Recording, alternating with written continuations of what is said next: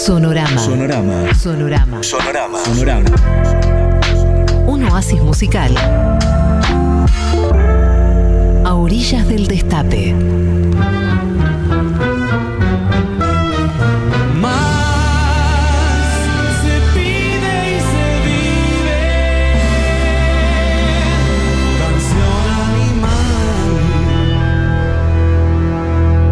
Canción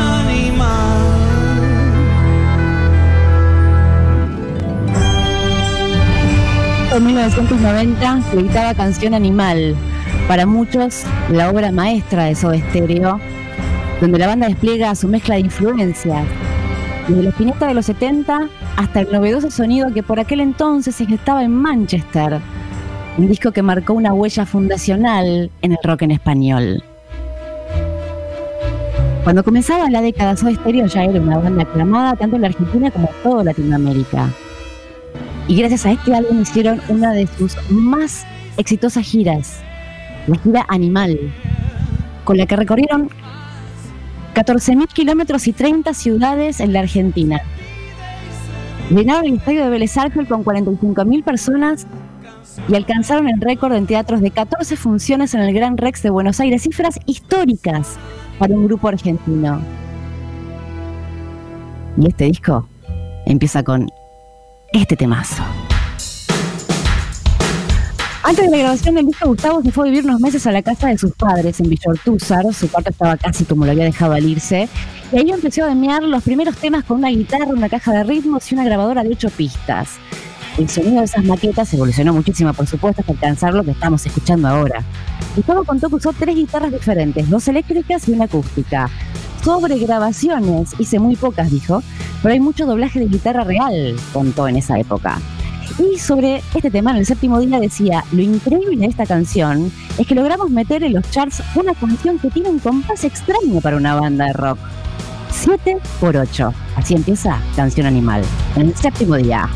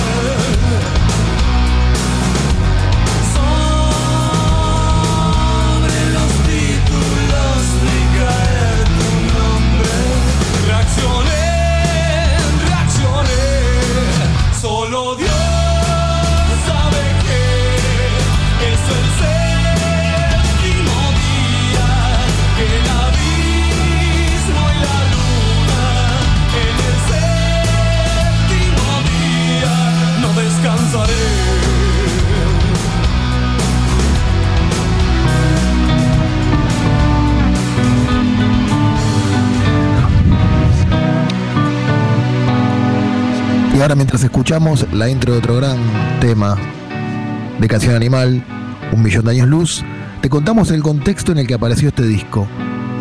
Ese 7 de agosto de la salida de Canción Animal, Antonio Cafiero renunció a la presidencia del Partido Justicialista y Carlos Menem, que había asumido como presidente un año antes en una transición de emergencia por la salida del poder de Raúl Alfonsín, empezaba a perfilarse también como el líder nítido del partido y a imponer su política de privatizaciones y economía neoliberal.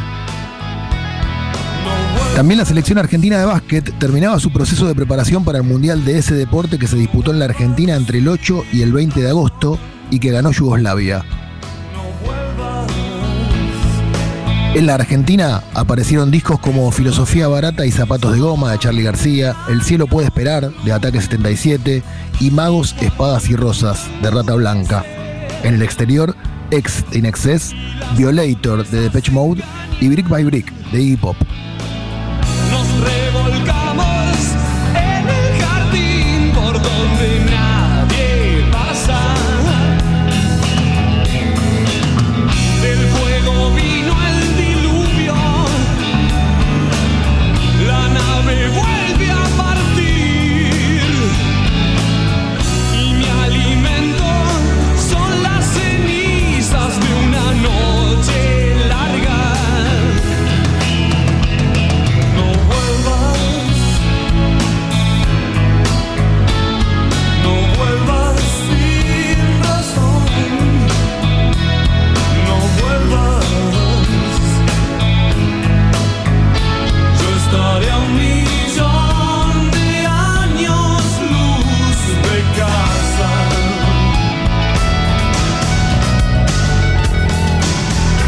Animal es probablemente el disco de Soda en el que más se nota las influencias del rock argentino de los 70. La música de Pescado Rabioso, Color Humano, Box Day fluye por las venas de este disco y de esta canción. Hipnotismo de un flagelo, dulce tan dulce. Piel y metal,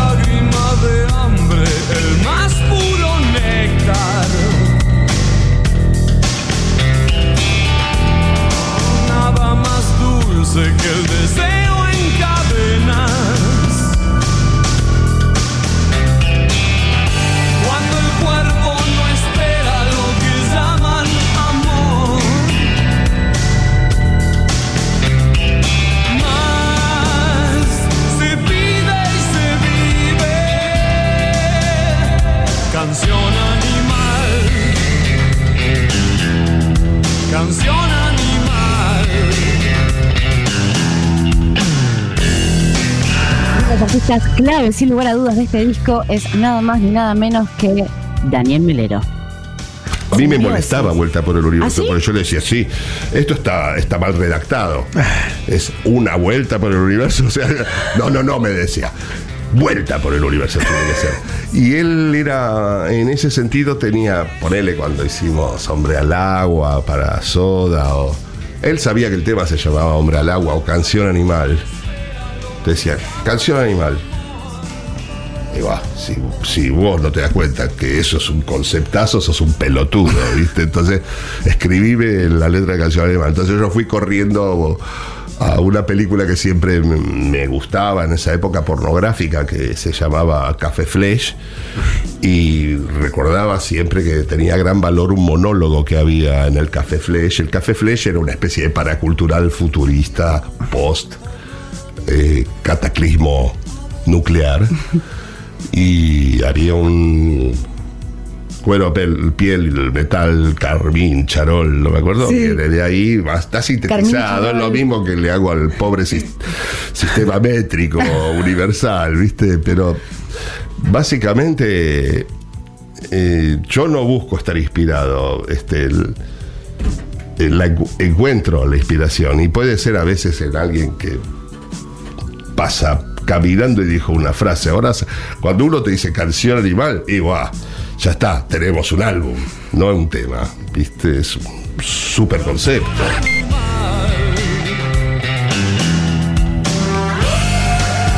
El arte de tapa de este disco del que habla Daniel Melero tuvo su origen en un boceto que hizo Alfredo Lois. Gustavo y Zeta, junto con sus compañeras de aquel entonces, le sumaron símbolos y la imagen de dos leones copulando. La veleta, ubicada arriba a la izquierda, simboliza la juventud del baterista Charlie Alberti. El Tensegrid, arriba a la derecha, el equilibrio del bajista Zeta Bocio. Esta portada no estuvo exenta de polémicas. En algunos países de Latinoamérica fue censurada y las ediciones de Canción Animal en esos lugares muestran una foto del grupo en naranja y azul. una gente muy importante en la música de rock en español.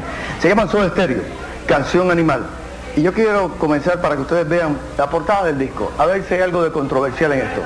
Es una cuestión completamente normal. Los que tienen niños pequeños viendo el show, que le expliquen. Hay un, un león encima de una leona. Gustavo, ¿por qué? ¿Por qué? ¿Qué significa eso? Soda estéreo, canción animal y específicamente, o sea, yo compro el disco y ¿qué se supone que, que entienda por eso? Eh, lo que quieras. En realidad, la idea no es este, prefijar algo como para que se entienda. De alguna manera hay una unión con el título, ¿no? Canción Animal. Eh, como el disco tiene algo muy de pasional, hay, es una cosa como muy instintiva, me pareció como... A mí que se me ocurrió esa idea de los leones me pareció como eres, tú eres el de la idea de los animales. Yo soy de idea, pero ellos son los más los responsables de apoyarla. Está, eh, eh, está Z, Z toca la batería, ¿verdad? El bajo. El bajo y está Charlie que toca la batería. Canción animal. Canción animal.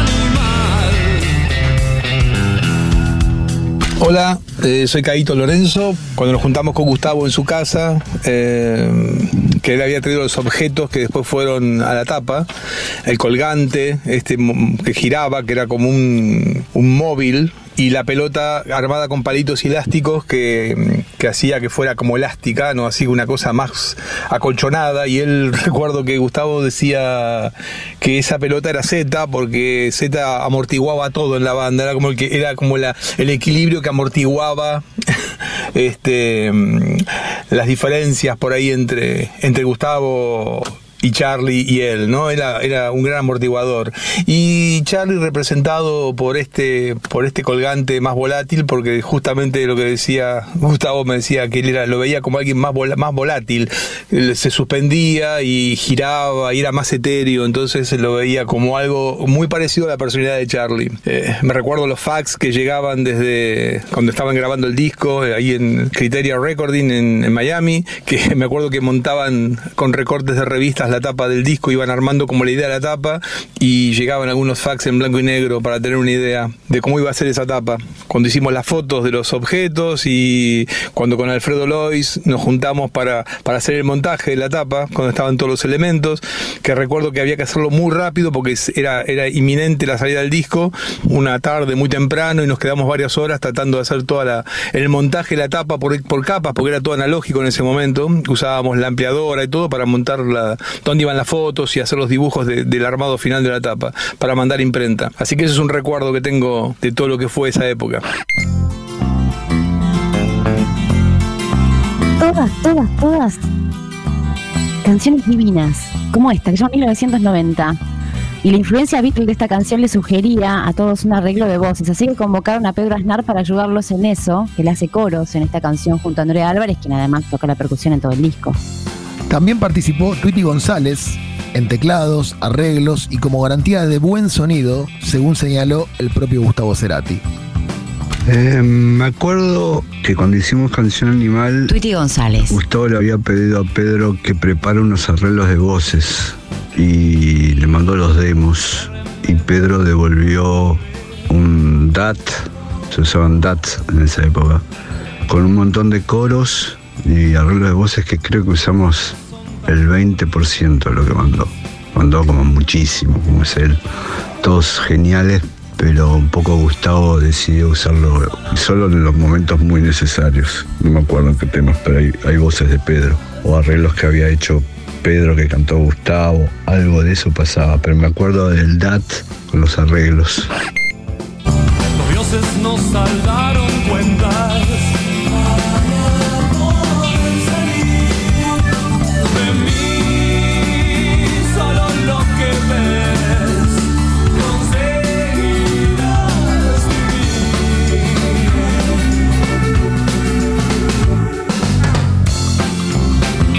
Soy Andrea Álvarez. Eh, participé de Soda Stereo en Languis, Canción Animal y Rex Mix. Entré a tocar y en un año hicimos dos Vélez. El primero fue el Vélez de Languis, la primera vez que una banda llenaba así un estadio. Y en el mismo año éramos otros seres humanos y éramos canción animal. Y en ese mismo año se gestó el disco, se grabó y se cambió absolutamente todo. Casi todos los temas fueron hits. Yo participé en la grabación, fuimos a Miami, eh, grabé las percusiones y los coros. Vivíamos todos en un departamento en Miami. Eh, era muy divertido, yo era la única mujer. Eh, fue un año que estuvimos mucho tiempo juntos, porque no solo porque hacíamos las giras, sino porque los ensayos para las giras y todo era de maratones domingo a domingo. Yo estoy feliz de haber participado porque hicimos historia sin darnos cuenta, espontáneamente, sin planearlo, como se hacían las cosas antes. Eh, no teníamos 30 años eh, y, y- y tampoco le dábamos importancia a la situación, eh, sino que la vivíamos como una urgencia eh, natural de juventud. El que sí estaba 24 horas al día conectado con Canción Animal era Gustavo, todo momento. Y también Melero lo ayudó mucho. Fue un aporte eh, ideológico, eh, fue un pilar muy fuerte para él, para, para la creación de, de todo el concepto Canción Animal, porque en realidad es un concepto.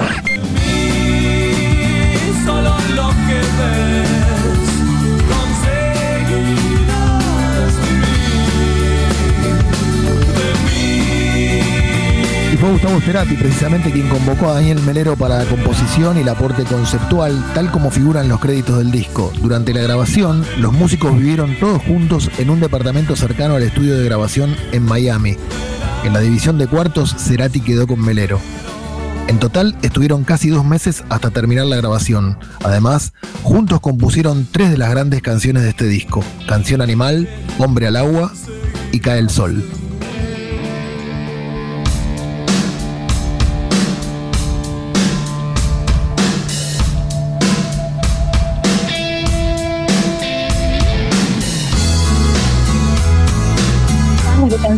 Animal en Sonorama, en el Destape Radio. Y otro de los temas de este gran disco. Hombre al agua.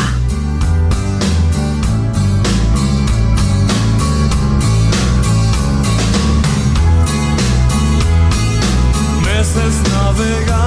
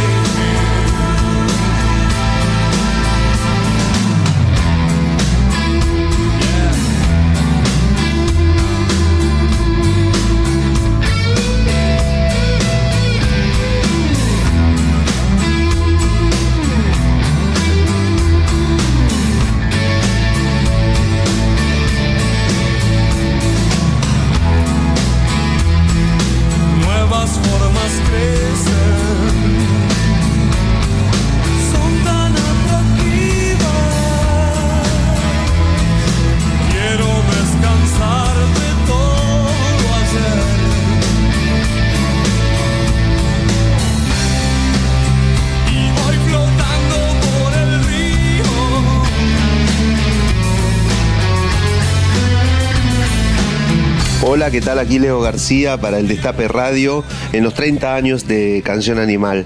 Eh, bueno, ¿qué les puedo decir? Canción Animal, tengo entendido de que es el disco bisagra de Soda Stereo. Yo lo siento así también, por más que seguí los pasos uno a uno de Soda, ¿no? Desde el primer disco, segundo, tercero, cuarto, quinto, eh, todo lo que salió de Soda Stereo lo tengo muy bien escuchado porque siempre fue la puerta a la influencia. Pero eh, Canción Animal es el disco bisagra. Me recuerdo que Daniel Melero, en una reunión que nos estaba produciendo con mi banda Band Press, en aquel momento nos estaba produciendo Daniel Melero y me había dicho: Canción Animal es el mejor disco que tiene Soda Stereo en toda su, su trayectoria. Bueno, hay que entender que ahí está de música ligera, bueno, El Séptimo Día, eh, para Tres, eh, Entre Caníbales, o sea, hay una bocha de temas que son inolvidables y eternos, ¿no? Y hay una fuerte influencia a Led Zeppelin y al rock internacional más poderoso. Creo que Soda logra ahí, sin lugar a dudas, el poder del rock más grande que quizás en ningún otro disco haya logrado. Por suerte, por ser tan diverso, ¿no? Por ser tan diferente en cada disco, por suerte que, que esa banda ha sido así. Así que bueno, recordando los 30 años de Canción Animal, aquí Leo García.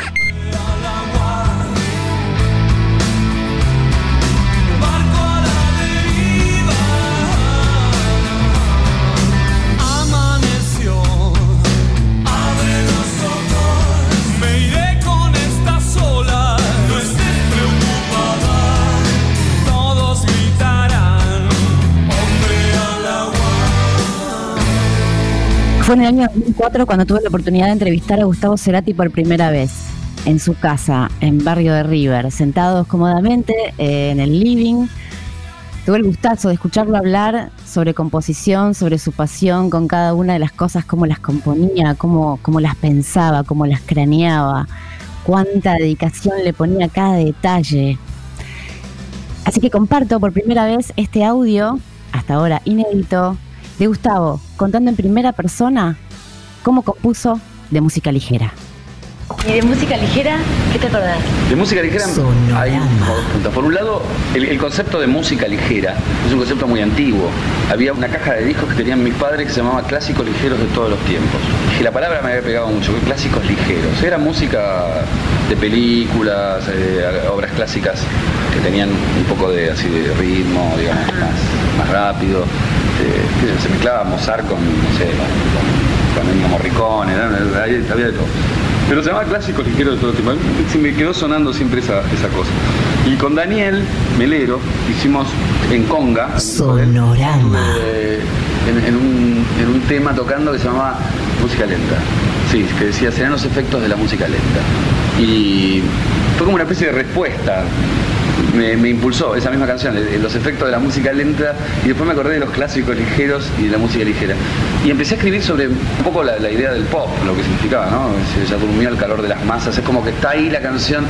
Música ligera fue uno de los temas más instantáneos que, que- que tuvimos con Soda Stereo. O sea, fue llegar a la sala, yo empecé a tocar así el riff y fue y salió el tema. así. Y ahí mismo lo escribiste Y lo todo. escribí ahí mismo, eh, no entero quizás, pero parte sí. Y la mayoría de las veces la inspiración, la motivación para escribir sale de la misma música. O sea, la misma música tiene como los ingredientes necesarios de la letra, para mí, ¿no? O sea, digamos, hay algo que me está hablando la música. En este caso era lo más liviano y más este, pop que podía imaginar. Era, era como una canción que había estado guardado durante mucho tiempo ahí, que simplemente hay uno que tiene que agarrar y decir, sí, tú, mira, y salió. Porque la forma en que salió fue tan instantánea que es como si lo hubieran tocado 10.000 grupos antes. Quizás no fue así, lo tocaron 10.000 grupos después, ¿entendés? Pero, pero bueno, pero es una cosa muy instantánea. Cuando sale una canción así pop, un hit, ¿viste? Un hit así que no tiene, no, no, no hay manera de sacártelo encima, que era este caso, que lo sentíamos entre nosotros mismos, aunque todavía no, lo conociera nadie, era Ya sabía que iba a ser que claro. este tema revienta, es Sí. así. A veces lo sentís eso. Sí, este fue el caso. Sí, sí, este fue el caso. Sí. Y, cantamos cuatro y ya dijimos, bueno, acá. Y habla de la música en sí. Ya, ¿eh? se durmió el calor de las masas, yo desperté queriendo soñarla.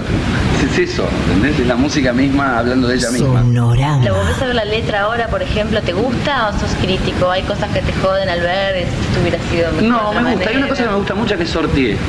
Porque yo a veces necesito, viste, eh, cuando, estás escribiendo. Porque es muy, es, es muy liviana la canción en ese aspecto. Digo, no quería poner nada, ni quería poner ni mucha letra, ni, ni quería que hablara de ninguna cosa así que llamara la atención específicamente, sino que de en sí misma, de la misma canción, es como casi una cosa pajera en sí. Pero ¿qué pasa? Siempre se necesita meter alguna palabrita o alguna cosa que, que, que haga un poquito de ruido, ¿viste? Y sortié es una palabra dificilísima porque ¿qué es? ¿Sortié o sorteé? ¿Entendés? Claro, claro. No sé. Yo digo sorteé, pero es Sí, sorteé. sí, sí, claro. Claro. ¿Te sentaste queriendo hablar de eso? ¿O, o el mismo riff, o la, bueno, lo que decías, la música te fue llevando a la- una primera frase y eso decantó después en todo lo que me contaste? Tenía, probablemente lo primero que tengo siempre es el estribillo, ¿viste? Cuando hay un estribillo y Sí. es, es como lo primero que, que- que escribo, ¿no? Y eso contaba Gustavo Cerati muchos años sobre esta maravillosa canción. Tema clave del disco Canción Animal, lo estamos celebrando por sus 30 años en el Escape Radio, en Sonorama.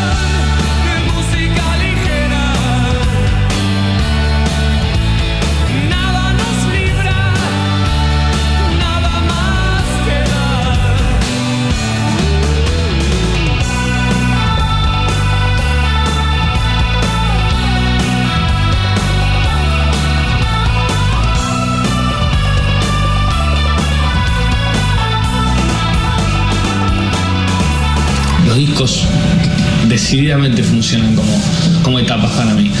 Eh, no quiere decir que vaya a hacerlo siempre así, pero hasta ahora es un poco así.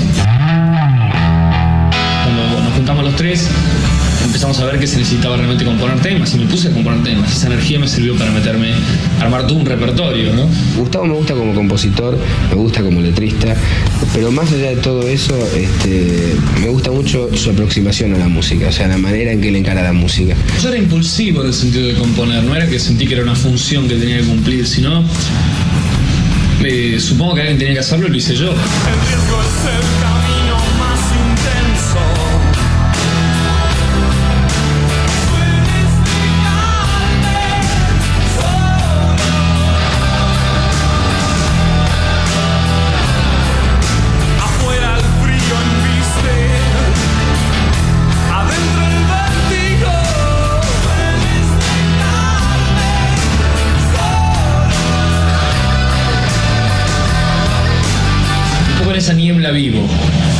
sea, un poco se mezclan esas cosas, ¿no?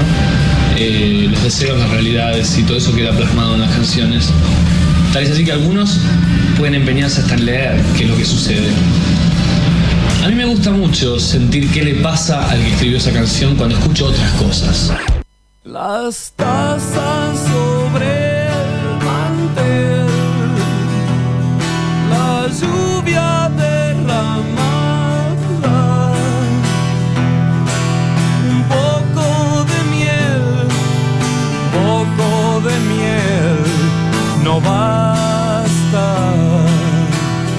Especial para esta canción, T para tres. Recuerdo cuando me contó la historia de esta canción, que la verdad que marcó un antes y un después en, en mi modo también de escucharla. Y por eso también se los comparto.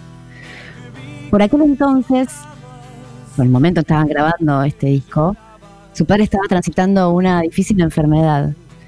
Y una tarde en la cocina de la casa Lilian, Juan José y Gustavo estaban esperando para abrir los últimos resultados médicos. Y mientras tomaban el clásico té de Lilian, que es una costumbre irlandesa de su familia y que aún todavía practica. Y entonces leen la peor de las noticias. Y de ese doloroso momento sale una de las canciones más hermosas de nuestra música popular. Té para tres.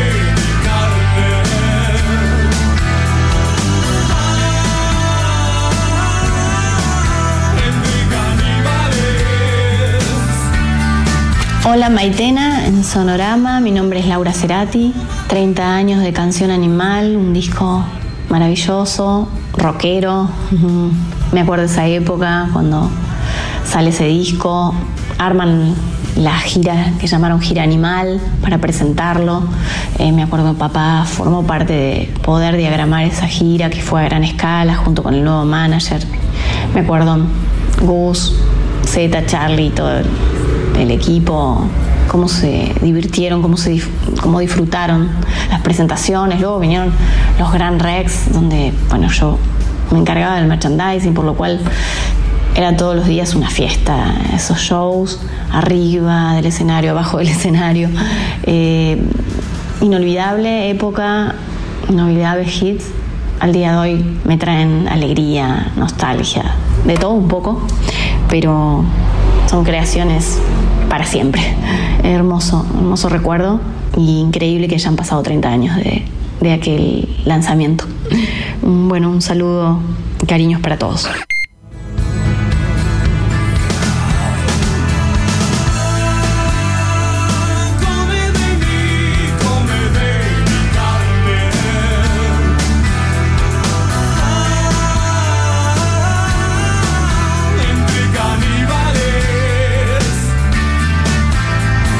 La parte más divertida para mí fue cuando lo, lo llevamos en los ensayos al vivo. Andrea Álvarez. Eso para mí este, es, fue todo. Porque era donde yo más tocaba, yo me compré el octapad, yo era joven, entonces todo eso me encantaba y ahora lo detesto. y bueno, en el octapad, en vivo, yo doblaba muchas baterías, disparaba guitarras, sonidos, un montón de cosas que habíamos hecho, que habían hecho la grabación y que se sampleaban y yo las disparaba entonces también en vivo me había inventado toda una coreografía eh, y, las niñas que iban a los shows las copiaban. Eh, fue una época muy divertida y muy intensa y es un discazo. Para Canción Animal, Soda Stereo planeó una de las giras más grandes en la historia del rock de acá. El tour recorrió todo el país llevando la mejor producción de luces y sonido. Gustavo quería que se dé lo máximo posible de calidad en cada show. En total fueron 30 ciudades y 14 teatros Gran Rex, más el histórico concierto en la avenida 9 de julio ante más de 250.000 personas que ocupaban 20 cuadras de extensión. Se trata de la reunión más grande de personas para escuchar música en la historia de nuestro país. Hoy celebramos en Sonorama los 30 años de Canción Animal y como dice la leyenda en los créditos del disco, y para mayor placer animal, escúchalo a todo volumen.